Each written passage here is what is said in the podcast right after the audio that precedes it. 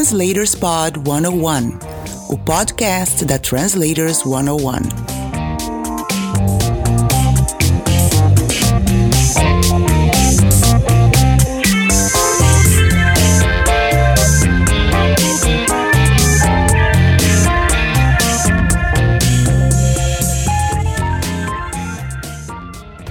Olá, tudo bem com você?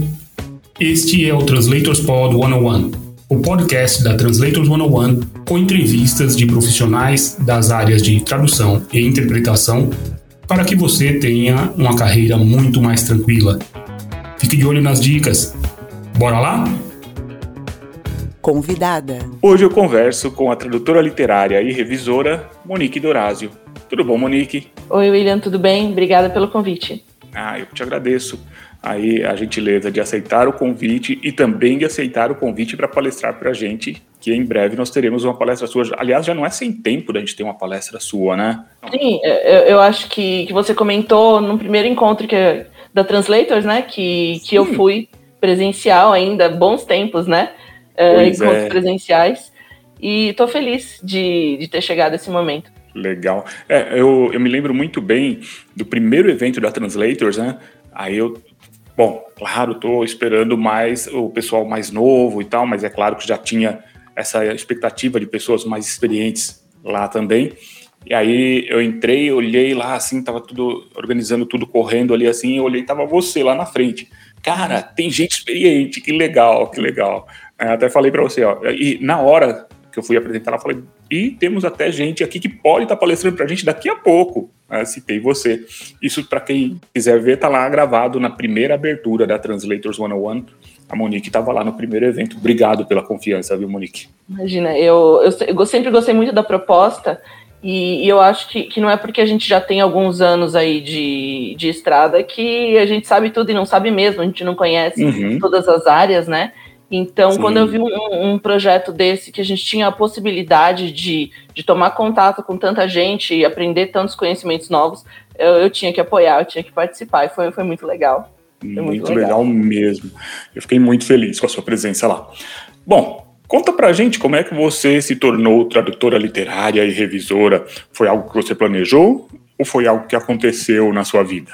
Eu diria que aconteceu mas era algo que estava tava próximo de mim, mesmo que eu, que eu não me desse conta, né? Vou começar do começo. Uhum, uh, eu sou formada em relações internacionais e, e, não em tradução e não na área de literatura. No início era relações internacionais porque eu sempre tive interesse por por, uh, não só pela relação entre os países, mas mais as pessoas, assim, a cultura das pessoas, o dia a dia das pessoas. E a gente entra achando que você vai aprender um monte de coisa sobre isso, e não era nada disso, né? Era, uhum. era muito mais teoria política, era algo muito mais teórico, mais acadêmico. E aí, essa foi minha decepção. Porém, uh, a tradução, ela estava presente na minha vida antes disso, quando eu nem sabia o que, que era a tradução, quando eu mal sabia, uh, não tinha conhecimento suficiente de inglês para isso, né? Uh, uhum. Eu lembro que logo que, assim, que eu comecei a ter internet de verdade em casa, eu, eu, eu comecei a tentar fazer site. Então, assim, aquele negócio muito primitivo de abrir a tag e, colocar o, o, o, texto e fechar a tag desse jeito, assim. Meu Deus, no um... GeoCities? É, claro, no GeoCities. Bom, a gente revela a idade, assim, viu? É, eu tinha uns 13 anos, mais ou menos, nessa época. E eu sempre gostei de músicas, band, boy band, eu sou da época das boy bands, né? E, e eu comecei a fazer um, um site lá. E tinha entrevistas que eu comprava em revista importada, que era tão difícil a gente achar revista importada na, naquela época. E eu, e eu falei, não, eu, eu tenho que traduzir isso aqui para colocar no site. E eu comecei a, a, a brincar de traduzir, mas assim, eu, eu não tinha conhecimento o suficiente para isso, mas eu uhum. queria que o, aquela uma pessoa que fosse entrar no meu site tivesse alguma coisa interessante que não tinha aqui para ler, E, e aí hoje eu sei os erros que eu cometia naquela época e tudo mais, mas isso é algo que estava sempre presente na minha cabeça. Mas eu não sabia que eu ia mexer com livros ainda. Aí nesse momento que eu estava na faculdade, que eu estava meio já. É, já estava meio desgostosa logo cedo, foi muito rápido. Eu, uhum. eu pensei, eu vou sair aqui o mais rápido possível, né? Eu não, não, não fiquei cinco anos, fiquei os quatro só. Mas ali eu comecei, eu voltei para essa ideia de, de mexer com o site e tal, só que aí eu não comecei a fazer eu conheci um, um, uns colegas e aí eu comecei a traduzir entrevistas para eles. Aí eu já tinha na, uns, uns 20 anos. Eu já tinha bem mais uh, conhecimento, porque na faculdade era, era uma, uma questão importante. O inglês, todo o nosso material era em inglês. Uh, praticamente não tinha quase nada em português. E aí eu comecei, né, fazia lá a parte que eu não gostava, ia para a faculdade, estudava, chegava em casa, eu ia traduzir entrevista de, de banda. E eu, uhum. eu, traduzia assim, de forma. do jeito que eu sabia, né? Do ponto de vista de, de teoria, não sabia teoria. Uh, eu sabia que o texto tinha que ficar legal, tinha que ficar bonito e, e tinha que fazer sentido. E, e foi. Uh, foi aí que eu, eu acho que eu ganhei um pouco bem mais desenvoltura, né? Nesse aspecto. Uhum. E, e, eu, assim, eu, tô, eu, levei muito a sério nesse período, acho que eu fiquei uns dois ou três anos. E, e eu me considero tradutora desde aí, né? Mais ou menos desde, desde esse período. E aí depois, lógico, eu saí da faculdade, aí eu fui trabalhar em outras coisas, não fui trabalhar nada de relações internacionais. Fui trabalhar em livraria porque eu gostava de ler. Uhum. E, e aí, durante esse meu período de livraria, eu falei, não, agora eu vou traduzir livro. Vamos ver o que, que eu sei. Aí eu peguei um livro qualquer e comecei a ver, e eu falei, nossa, acho que não sei o que está acontecendo, mas não está ficando bonito. Tá ficando estranho, eu não sei se eu não sei as palavras boas, eu não sei se tá me faltando teoria, eu não sei o que, que tá me faltando, mas não tá ficando bonito isso aqui. Sim. Né? Qual foi Aí, o livro? Foi, era um, era um romance chamado chamado Rapture, se eu não me engano, um romance de vampiro, é um assim que uhum. eu passei na livraria e peguei, acho que até hoje ele Sim. não foi nem traduzido para o português. Eu falei, não, eu, falta, falta conteúdo aqui, eu não, eu não sei traduzir isso aqui. Aí depois de um tempo eu encontrei uma oficina do PT Rissati, que Sim. ele dava, era lá na, no centro de São Paulo, numa, na, chamava Oficina de Escrita Criativa, era uma, é, eles davam, entre outras coisas, cursos de escrita criativa, né, e tinha esse curso nessa oficina de tradução literária, que era uma tradução, uma, uma oficina longa, e que hoje em dia não, a gente não vê mais, eram 36 horas, eram 12 aulas e 3 horas lá presencial, uma outra coisa completamente diferente. Falei, não, agora, agora eu vou perguntar todas as dúvidas que eu tenho e Legal. a partir daqui eu vou começar, né? Até a Paula e a Nelly estudou comigo lá, junto com o PT. Olha que engraçado, né? Tava e... uma seleção lá, né? Você, Paula e a Nelly, PT Rissati, é. tava fraco foi, o negócio. Foi muito legal, foi muito legal. E eu levei muito a sério. Né? Eu levei uhum. muito a sério, e tanto que ao longo desse, dessas 12 semanas, quando eu saí de lá, eu falei, tá, eu, eu ainda não. Falta muito, mas eu coloquei na minha uhum. cabeça, agora eu sou tradutora. Aí eu falei, a partir de agora eu vou começar a ler, eu vou começar a pesquisar, eu vou começar a é, treinar e vou entrar em contato com quem eu conheço. E assim eu, eu fui. Então, assim, eu li tudo que eu tinha para ler, eu aprendi tudo que eu tinha para aprender. E eu falei, ó, agora eu tenho um, um mínimo para eu começar. E aí eu continuei é, procurando os caminhos que eu, que eu teria. E isso foi já faz uns 11 ou 12 anos já. Já faz bastante uhum. tempo.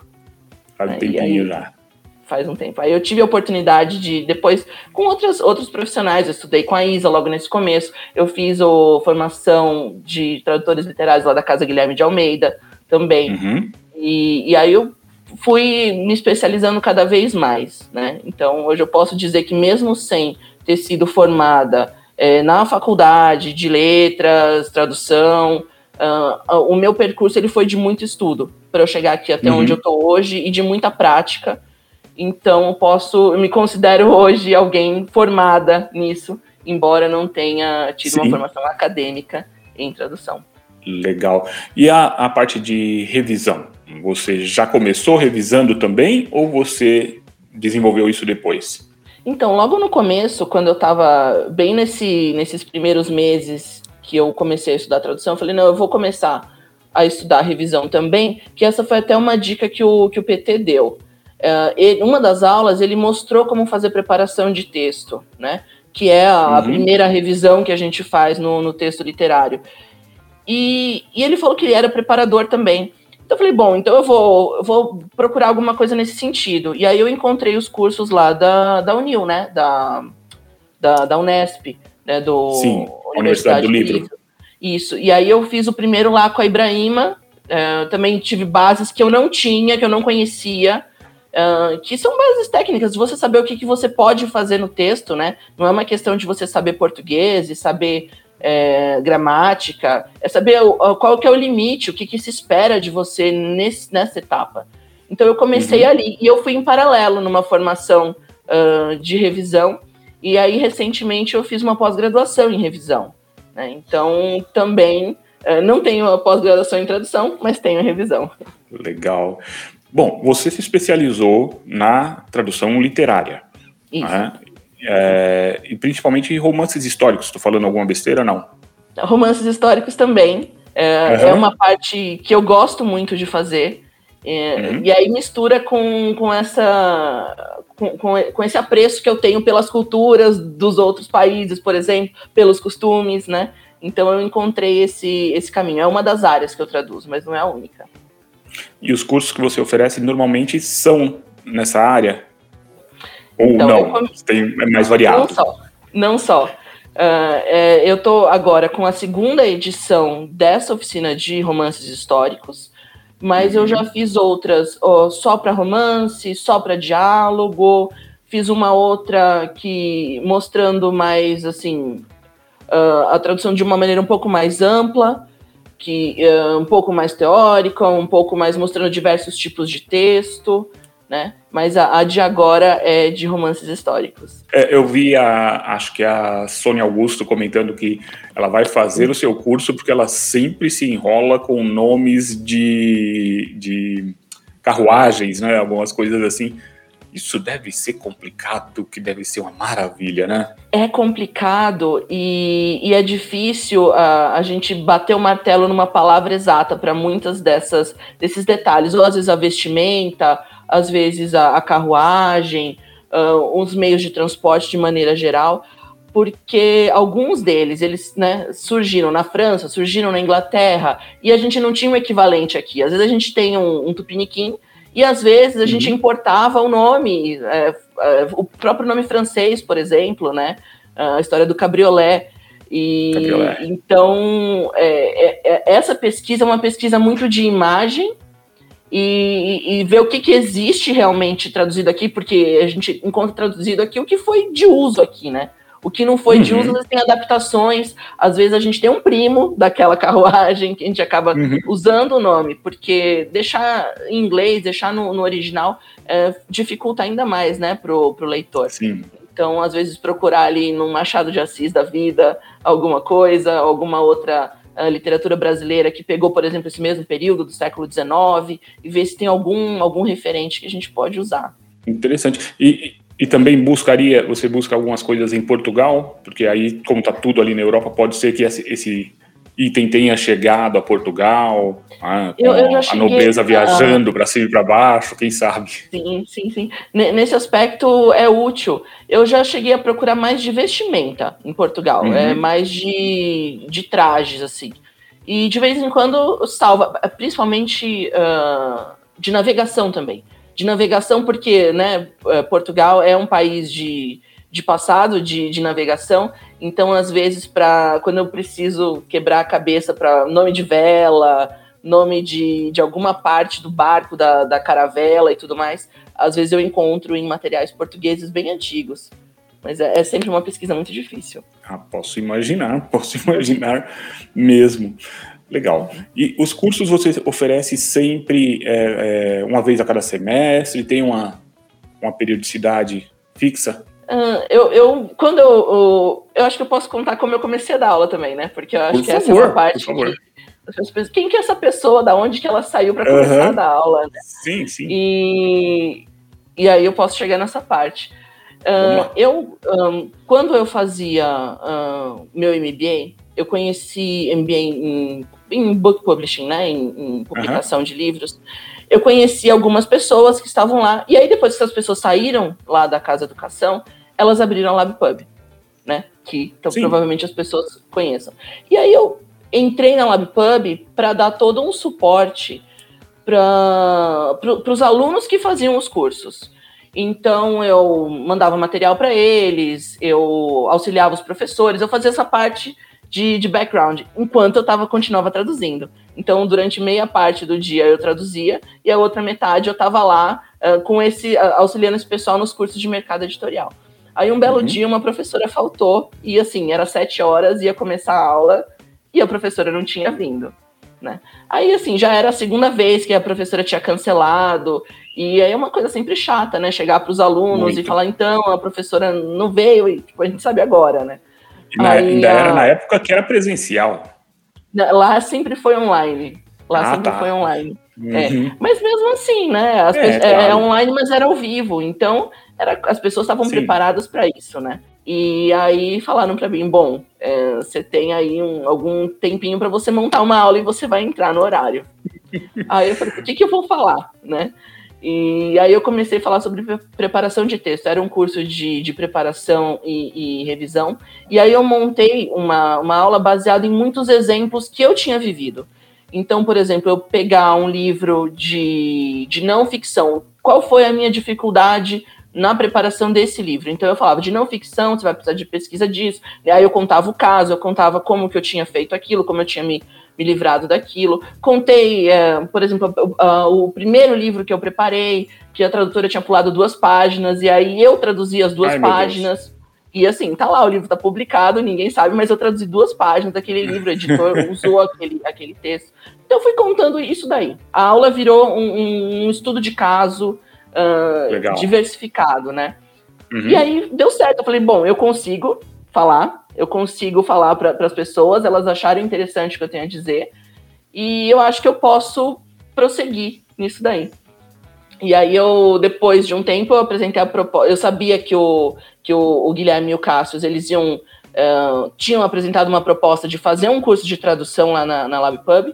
Falei, bom, eu vou falar com eles para a gente fazer um curso em três pessoas. Então, cada uma tem uma, tem uma, uma vivência bem diferente e a gente vai montar esse curso desse jeito. E aí a gente fez um curso do zero, né, de verdade, de uhum. tradução, um, não muito acadêmico. A, a, nossa pegada nunca foi muito acadêmica, sempre foi muito mais da prática e do mercado editorial e de sair de ciladas e, e fontes de pesquisa, e era muito mais isso de lidar com o texto. E aí a gente fez e deu certo, e a gente fez outras edições, outras edições. Uh, aí lá também eu fiz de preparação e revisão depois um uh, inteiro. E assim, com lá eu fiz acho que oito cursos. Quando eu saí desses oito cursos que eu saí de lá, e aí eu tava é, sozinho, eu falei, bom, pode ser que em algum momento eu vá fazer o meu próprio curso. Agora eu já sei como fazer, eu já sei como falar com as pessoas, eu Sim. já sei onde encontrar as pessoas, eu tinha muito contato de muita gente que tinha feito essas aulas comigo e eles tinham gostado muito, então eles, volta e meia, eles estavam na minha lista, né? Falei, bom, agora eu vou, vou começar. Então, quando eu comecei, não tinha muito, ah, eu vou fazer a cada seis meses, uma vez por ano, uma vez por mês. Falei, eu vou lançar esse aqui primeiro. E aí eu lancei uhum. um, que tradução literária era um curso de 16 horas, assim, que falava do começo, basicamente, até o fim, desde eu pensando assim, quem não sabia nada, onde ela ia encontrar uma base teórica para ela começar, uh, o que, que ela podia, o que, que era importante saber sobre essa relação do leitor com, com o autor, né, com, com nós aqui nesse meio de, de mediação, né, de entre uma coisa e outra para o leitor. Então, começar desde aí. E eu selecionei alguns temas sobre literatura que eu achava interessantes e eu ia fazendo uhum. o link com com os textos. Então eu ia falar de não ficção, eu trazia um texto de não ficção, a gente é, traduzia em casa, discutia na aula, uh, eu ia falar sobre, sobre um, função poética. Então a gente a gente ia nessa, nessa linha. Aí acabou o curso e, e durante esse tempo eu falei, as pessoas gostam de romance histórico. Eu gosto de romance histórico. E aí eu falei, não, em vez dessa essa longa, eu vou fazer uma, uma curta de três aulas. A gente vai pegar três uhum. sábados e vai falar de romance histórico. E aí eu comecei a pegar tudo aquilo que eu achava que não tinha servido para nada na faculdade.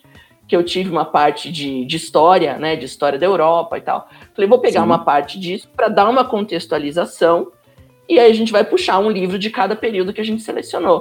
E assim, e aí foram dois muito próximos. Aí depois eu fiquei um tempo sem, aí eu voltei, eu falei, não, e agora é, é um pouco assim, quando eu tô muito atarefada, eu não consigo lançar uma proposta, porque a gente precisa de dedicação. Aí quando começa a, a baixar um pouquinho, eu falei, não, agora é a hora de eu uh, lançar um novo, né? Então eu vou uhum. indo meio assim, então não tem uma data específica, mas aí quando eu lanço é dedicação total. Legal. Bom, uh, esse episódio está indo ao ar dia 5, que é o dia que você está começando. Mas é claro, quando você tiver um outro, um outro curso, fala para a gente aqui que a gente vai divulgar. Você tocou agora num ponto da questão cultural, né? Você tem, tem esse conhecimento pela faculdade que você fez de relações internacionais, você tinha esse conhecimento de como era a Europa em determinados períodos, e aí você buscou um livro para tratar dessa, desse período.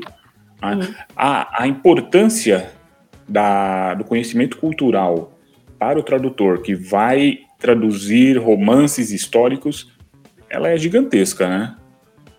Ela Não é só é termos e pronto. Você tem que saber o que estava rolando ali, por, da onde saiu aquela história, né? Sim, ela não, não, é uma questão só de glossário, né? A gente não vive só de glossário. Pois é, é. Precisa ter algum conhecimento que, que costure um pouco isso, né?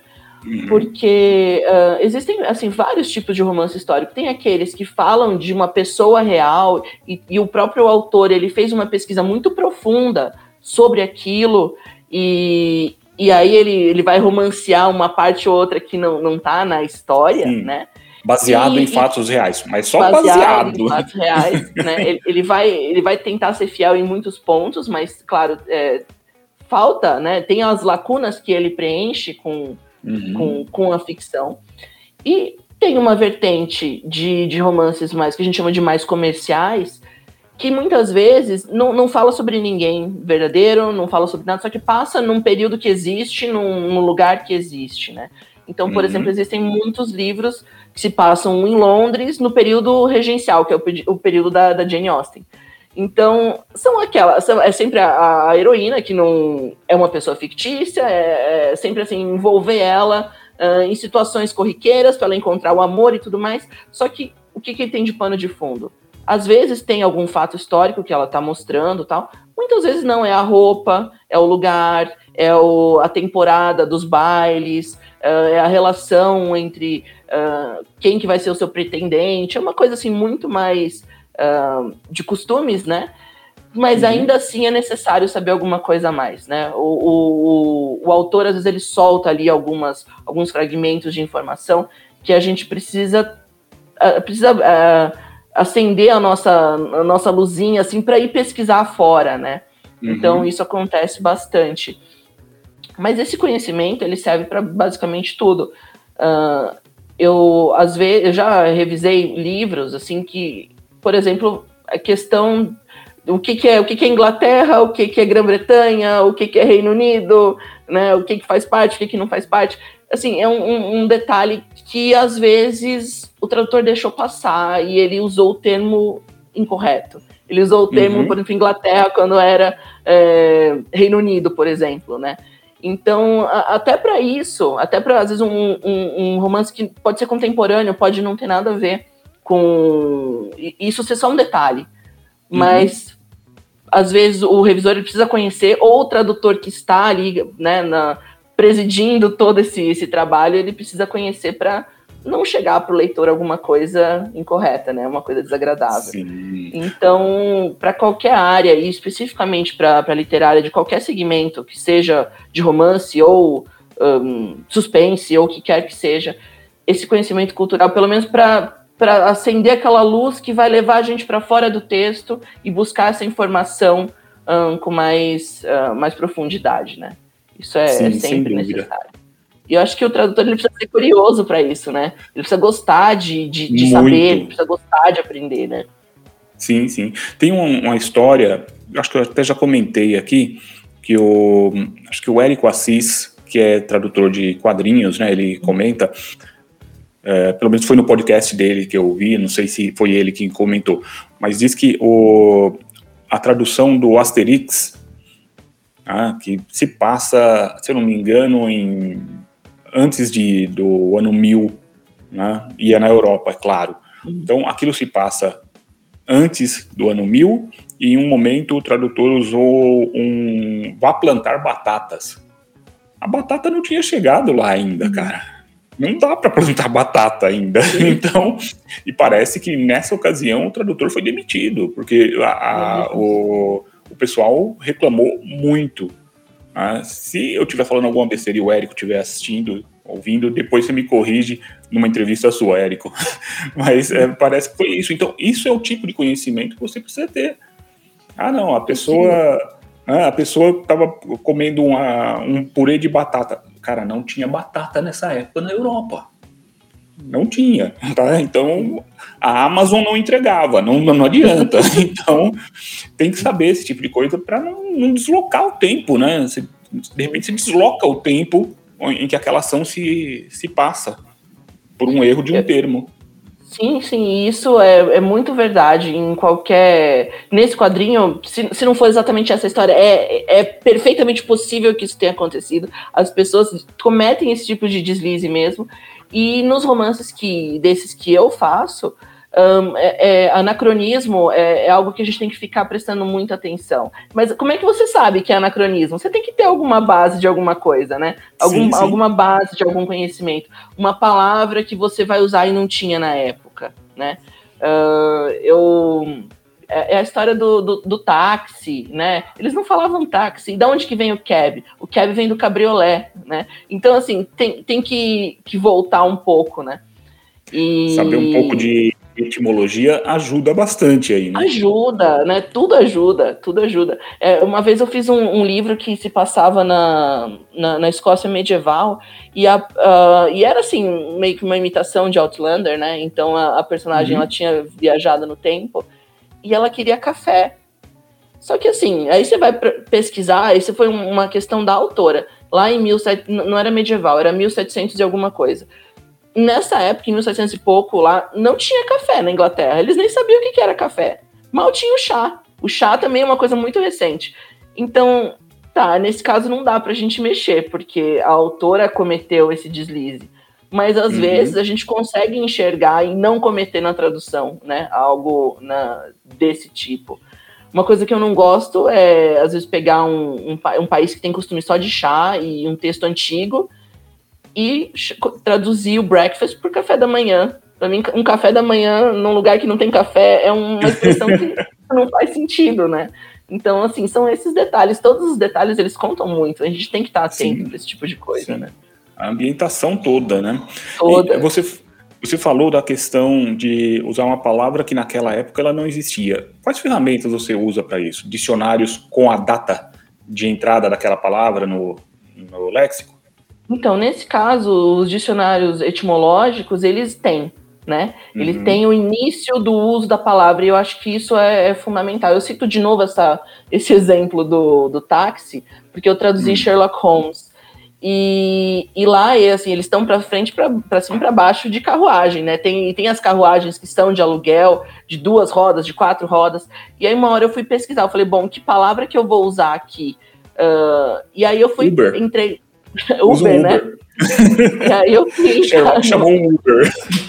Mas né, no, no, no, no, Sherlock novo lá do, do Benedict, eles estão de táxi, né? Eles estão, assim, o tempo todo, essas mesmas viagens que no, nos livros eles estão lá de, de Hansom, né? Que é o, o, um tipo do, da carruagem lá de duas rodas, eles estão de táxi. Então, assim, dá para fazer essa, essa, esse paralelo. Mas no dicionário etimológico, eu fui, fui ver, assim, a história do taxímetro, né? Esse nome, por que, que é taxímetro? É, e a partir do taxímetro que veio o táxi. Então, assim, ali tem as, as datas de, de uso da palavra, e às vezes eu preciso ver isso em português, porque às vezes eu vou usar uma palavra em português que, na, às vezes, naquela época, às vezes 1700, 1800, ela nem existia, ela nem tinha chegado. Então, eu me preocupo com isso também no português. Então, esses dicionários, eles, eles salvam a gente de algumas o etimológico, você disse, né? O, o etimológico, é. Tem algum que você recomenda, mas. É, eu tenho em inglês, que é o Etymology Online, se eu não me engano. Uhum. E no, em português, dá para usar, quem tem acesso ao WISE, tem. Tem toda. Uhum. Tem o início do. as datas de início do uso das palavras. Ah, legal, legal. Interessante isso, pessoal poder aí ir aumentando o arsenal, né? Que é preciso para para tradução. É, além disso, além de dicionários e tal, você usa outras ferramentas na tradução literária? Você usa CatTool, por exemplo? Você usa alguma, algum auxílio? Então, eu todo mundo fala que que não, não se usa para tradução literária. Eu já andei testando o MemoQ e me ajudou para algumas coisas, para outras não. Mas eu acho que, que é muito útil, sim. Eu acho que quem nunca tentou usar nenhuma cast tool, eu acho que vale a pena, principalmente para a parte de segmentos, para não ter salto. Então, a minha experiência é um. Eu já brinquei um pouco no, no Smart Cat, que eu fiz né, o, uh, o curso do, do Ivar e da, da Luciana.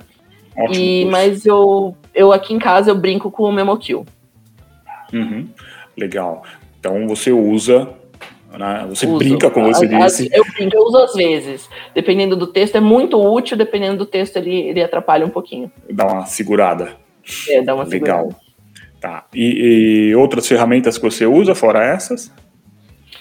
Hum, de auxílio, assim, a tradução não. É, é mesmo todos os dicionários que eu, que eu encontro aqui eu, eu uso, mas só são, seriam só essas ferramentas. Ah, uma, uma, uma, uma, dica que eu acho que é legal para quem faz uhum. revisão uhum. ou quem revisa o próprio texto, né? Que todo mundo aqui, uhum. é, todos os tradutores revisam o próprio texto. Sim. Eu é, reviso no Word uh, pedindo a leitura. Ele lê, né? Sim. O próprio Word novo ele, ele lê e você coloca na velocidade que você gosta. E isso me, me ajuda, às vezes, quando é oi, a gente tá lendo muito rápido, passa batido, uhum. né? O olho às Sim. vezes deixa passar batido. Agora, quando a gente ouve enquanto tá lendo, nunca mais eu deixei, troquei um O pelo A em nenhum texto. Né? Ah, então, eu acho que essa é uma ferramenta muito legal para revisão, ouvir o texto. Ótimo. E você falou aqui, né, de algumas ciladas que você já passou, que você, técnicas que você vai pegando para evitar. A gente, aqui o pessoal gosta muito das, é, das saias justas, das encrencas. Tem alguma que você possa contar para a gente, algo que tenha sido inusitado? Normalmente intérprete tem de monte, né? Mas tradutor tem um pouquinho menos, mas sempre tem algumas sensacionais. Você tem alguma história que você possa contar para a gente, assim, de alguma cilada? Eu acho que. Eu acho que cilada não. Eu acho que a coisa mais chata que acontece é assim, hum. a, gente, a gente revisa o livro mil vezes, a gente né, entrega e vai passar por, por revisão de outras pessoas. Aí chegou o livro, assim, você pega o livro, você abre em qualquer página você um bate o olho lá. exatamente no erro. Né? e isso já aconteceu. Uh, e aí eu falei, não, quem que cometeu esse erro? Fui eu ou não fui eu? Porque acontece às vezes de ser você, a, responsabilidade Sim. é 200% sua, né? Você que deslizou. Às vezes é um errinho de, de digitação, às vezes é alguma, alguma expressão. Já aconteceu de eu estar no meio da aula, é, lá na LabPub, falando sobre a, a, a tradução do Sherlock Holmes, e um pouco antes da aula, eu estava folheando o livro, eu estava com o livro para mostrar de exemplo, e aí bati o olho e falei, não, eu traduzi uma, isso aqui literalmente tá errado. Era uma expressão idiomática, eu não me lembro qual era, e traduzi errado. Uhum. E foi impresso errado e ninguém viu e tava um absurdo. Aí o que, que eu usei? Eu usei isso na aula. Falei, ó, gente, eu tô aqui com o livro, acabei de olhar, acabei de ver que eu fiz um, esse, eu traduzi literalmente, uh, tá errado, e assim, e ninguém viu e ninguém corrigiu, passou na mão de três pessoas, né? E aí fica, tá no seu nome, né? É você que você que errou. Uh, isso acontece. E já aconteceu de, de eu. Às vezes é, eu, eu gosto de. Quando eu faço alguma pesquisa de algum termo que eu acho que pode gerar dúvida, eu deixo comentário justificando, porque assim, uhum. ninguém tá dentro da minha cabeça, então ninguém sabe que raciocínio eu tive para chegar até ali. Então, esse é, é uma espécie de diálogo que a gente mantém para as próximas etapas da, da tradução, para o seu editor, para o seu revisor e tudo mais. E, e aí eu não, não, não escrevi nada, eu deixei lá. Assim, detalhes básicos de tecido, que às vezes é uma coisa muito chata tecido também, né? Encontrar. Imagina. E aí eu coloquei lá tecido e aí a revisão não, não entendeu aquilo e trocou por algo que ela achou que, que era. Uh, ou por outro lado, essa foi uma bem recente. Uh, eu estava traduzindo a biografia de um autor e esse autor, ele nasceu em Dublin. Dublin é Irlanda. E eu não coloquei... Uhum. Aliás, ele nasceu em... Um, é, eram dois autores. Um da, da, Irlanda e outro da Irlanda do Norte. Esse era de Belfast. E eu não coloquei que Irlanda do... Belfast, vírgula, Irlanda do Norte. Coloquei lá Belfast, do jeito que estava no original e deixei. Aí quando eu, eu chego assim, vou ver a capa do livro, se só traduzir a capa, eu vou ler a biografia do autor, tá escrito assim, fulano, nascido em Belfast, na Irlanda, e passou. Agora, quantos uhum. leitores vão se tocar que Belfast não fica na Irlanda, é outro país, né? Fica sim, na Irlanda sim. do Norte. Então, assim, a gente tem a, a, as duas coisas. A gente erra e ninguém vê, ou a gente acerta e alguém corrige, coloca algum erro que não foi a gente que cometeu. Mas assim, essas é. são as exceções, né? No geral, não tenho, não tenho problemas, não tenho nada disso. Não, não gosto desse, de perpetuar esse discurso de, de briga entre revisor e, sim, e tradutor, eu acho que isso uh, não leva a nada. Não, não leva a nada mesmo. a, tem um comentário da Patrícia Franco, se não me engano, que ela diz o seguinte: claro que ela estava se referindo ao jornalismo, né, mas não é, não é algo que não caiba para todos nós que trabalhamos com texto. O texto não é seu, o texto é um processo. É um Você processo. faz uma parte, o revisor faz outra parte, o preparador faz outra parte, e todo mundo para deixar um texto perfeito para o nosso leitor.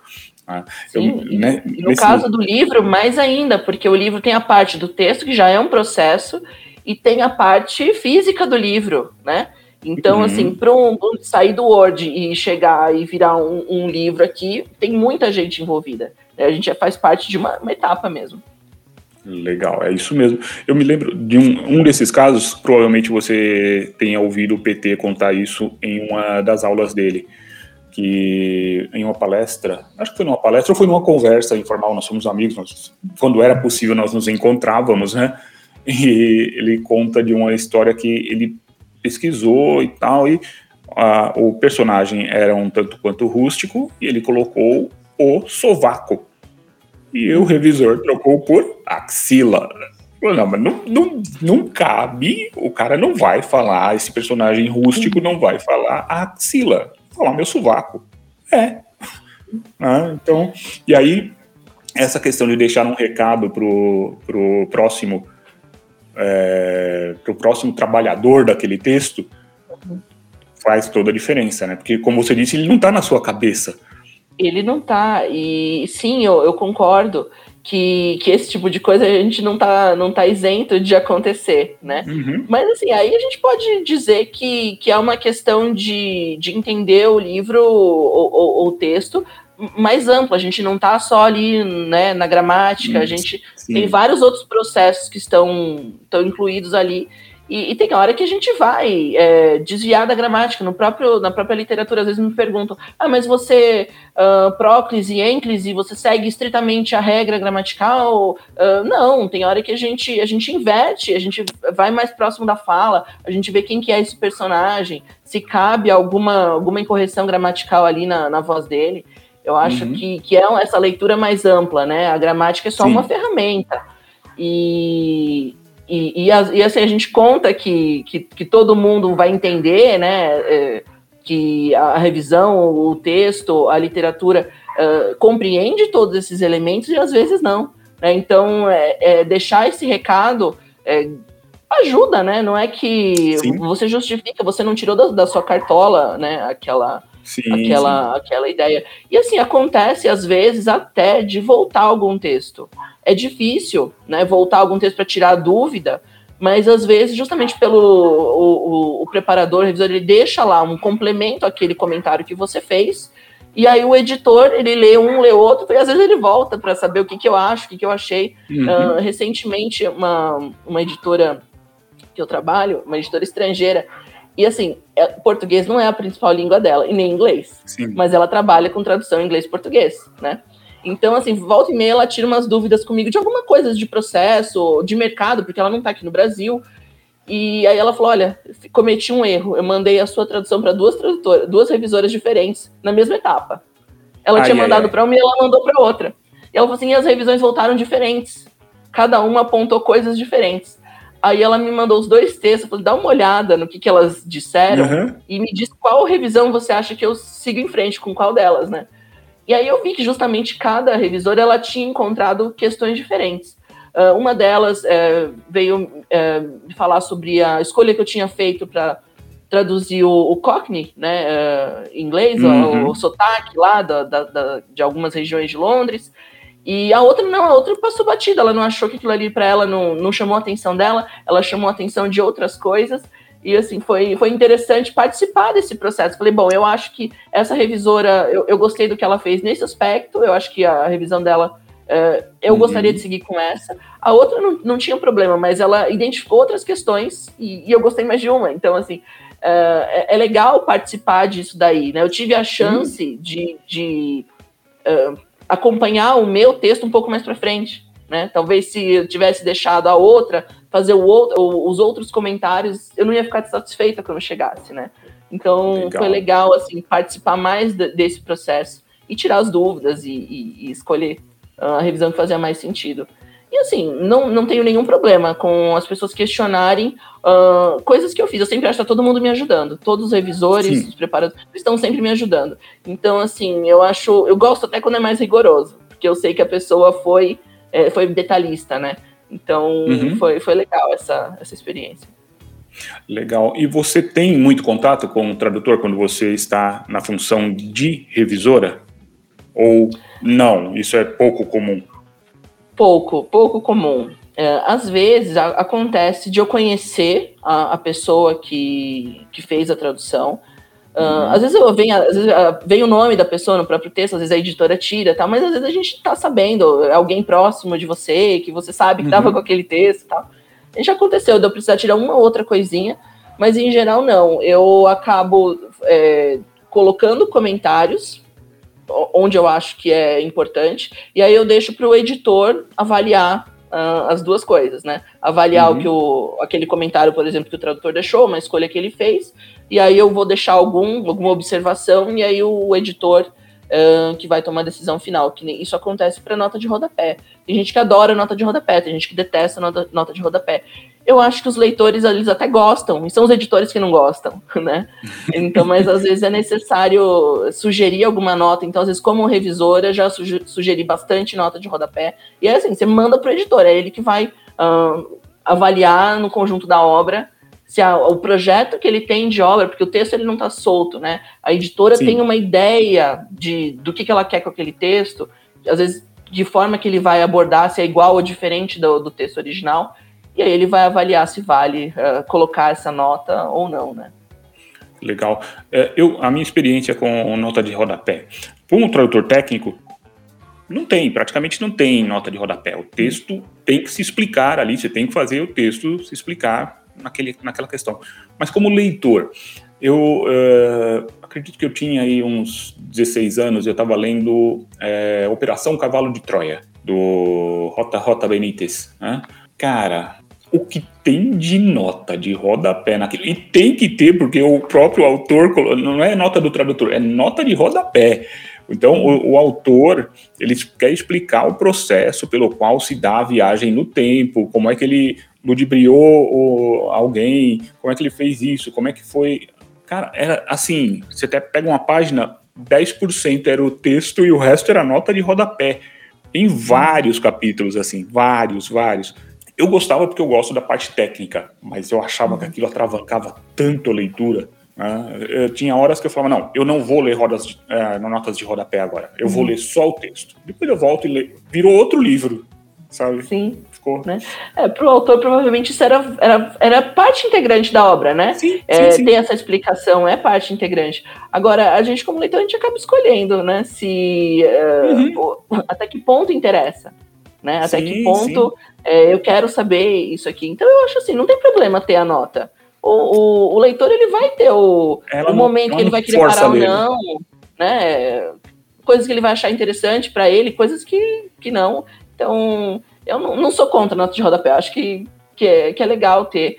E só que assim, eu acho que na, na literatura nem sempre é necessário ter, tem nem sempre você precisa daquela explicação. O, o, próprio leitor ele consegue inferir uma série de coisas pelo Sim. texto, né? Ah, é um lugar, é uma cidade, é um rio. Ah, tá, ele não sabe onde fica, não... mas assim, se eu colocar rio tal, é, é, ele tem a mínima informação necessária. Ele sabe que é um rio. Uhum. Aquele nome Sim. esquisito lá é um rio, entendeu? Para ele já é, é, uma mínima informação necessária. Não precisa dizer o rio nasce onde, deságua em tal lugar. Isso aí já é algo complementar, né? Uhum. Então, é, eu acho que, que nem sempre é necessário. Uh, as do próprio texto ele deixa pistas que o leitor interessado ele pode parar aquele momento e, e, ir para fora. Agora tem às vezes coisas culturais estão muito muito intrincadas no texto que, que é necessário colocar alguma coisa, né? Eu estou uhum. traduzindo um, um, livro de não ficção de uma autora que ela fala, ela vai fazer uma, uma busca ali da, das tradições celtas e tudo mais. E aí é, ela é, né, a gente precisa saber do autor, ela é inglesa, ela conhece a história da, do Reino Unido, da Escócia, da Irlanda, ela, ela tá dentro desse, desse contexto. Então o leitor dela minimamente conhece a mesma coisa que ela. E aí uhum. ela tá falando lá da Escócia e ela fala de um termo lá, enclosures, e ela passa batido. E assim, isso faz parte do, do currículo de, de história pro, pro, pro aluno de lá. A gente não sabe o que é enclosure. Então falta um contexto para a gente compreender uma, uma situação banal que ela citou ali. Então, nesse caso, é preciso colocar uma uhum. nota, né? É, é, uma, uma, é uma nota cultural, né? Pensar assim, ó, essa autora ela está dentro de um contexto, para ela isso faz sentido, o leitor dela provavelmente já ouviu falar disso mil vezes, e nós aqui não, é problema. não, não sabe nem onde procurar isso daí, né? A Wikipédia está aí para isso, mas eles não sabem nem é, da onde partir. Então, esse pensamento nosso aqui nesse meio do caminho entre, entre a tradução e, e, e o texto original, eu acho que, que é fundamental para o nosso leitor, né? Sim, sim, concordo com você. Bom, vamos para o final? Dicas. Dicas para quem quer ser tradutor literário, principalmente, porque nós temos muita gente na Translators que quer ser tradutor literário. Uhum. Né? Então, por favor. Bom, é, o básico, que todo mundo já o sabe, básico. tem que estudar. Sim, né? sim, tem que estudar. Muito. Mas estudar o quê? Né? Eu acho que conhecer um pouco de teoria literária, conhecer um pouco uh, de como funciona o texto, né?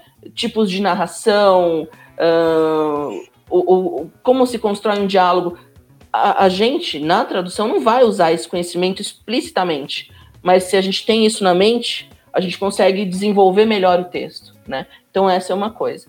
E, e eu acho que é, é preciso um, procurar livros que contem um pouco desse processo. O que, que é necessário você pensar. Então, até eu trouxe esse aqui, eu sei que é uma indicação que você já fez, William, do, do Sympathy for the Traitor. Não dá para ver que, sim, bom, é, eles vão ouvir. Uh, que é interessante, é a história de, de um tradutor contando uh, que processos envolvem o, o trabalho que ele faz. E eu acho que para um tradutor iniciante literário, ele precisa. A, a, dúvida dele é essa: até onde eu vou? Né? O que está uhum. Que tá operando aqui na minha cabeça para eu escolher essa solução? Então, assim, pra, né, andar no, no, ombro de gigantes, é, ver um pouco o que, que as pessoas mais experientes que a gente tão é, sabem sobre isso e pensam sobre isso uh, ajudam. Que eu acho que a gente tem que pensar a tradução, né? A gente não faz só. Sim. A gente tem que uh, pensar por que, que a gente faz de tal forma, por que, que a gente uh, transpõe esse texto desse jeito, nosso leitor. Você tem que tá, você está pensando em tudo, você está pensando no original, você está pensando na, no, no, no, seu leitor e tudo mais. Então, assim, é, é a dica básica de, de estudar, mas eu acho que é estudar outros tradutores literários e uh, estudar literatura, que eu acho que isso ajuda bastante. Legal, ótima dica. Bom, Monique, muito obrigado. Ah, adorei conversar com você aqui. Uh, nós vamos ter a sua palestra em, em março, que a gente marcou? Em março. Acho que é, né? Uhum. Em março vamos ter a sua palestra, nós vamos divulgar direitinho para o pessoal, tudo certinho. Muito obrigado por disponibilizar seu tempo aqui para a gente. Obrigada, espero que o pessoal goste e que se interesse por conhecer mais por, de tradução literária. Legal. Até mais, tchau. Até, tchau. E como diria certo personagem, por enquanto é só, pessoal. Na semana que vem estaremos de volta com mais uma entrevista para vocês. Até lá! Esse programa só foi possível graças aos assinantes premium da Translators 101. Para ter acesso a todas as nossas palestras gravadas, todos os nossos eventos presencial ou online, tente se tornar um assinante visitando translators101.com.br. O custo é extremamente baixo, você terá acesso a conteúdo e certamente ajudará na sua formação como tradutor ou intérprete.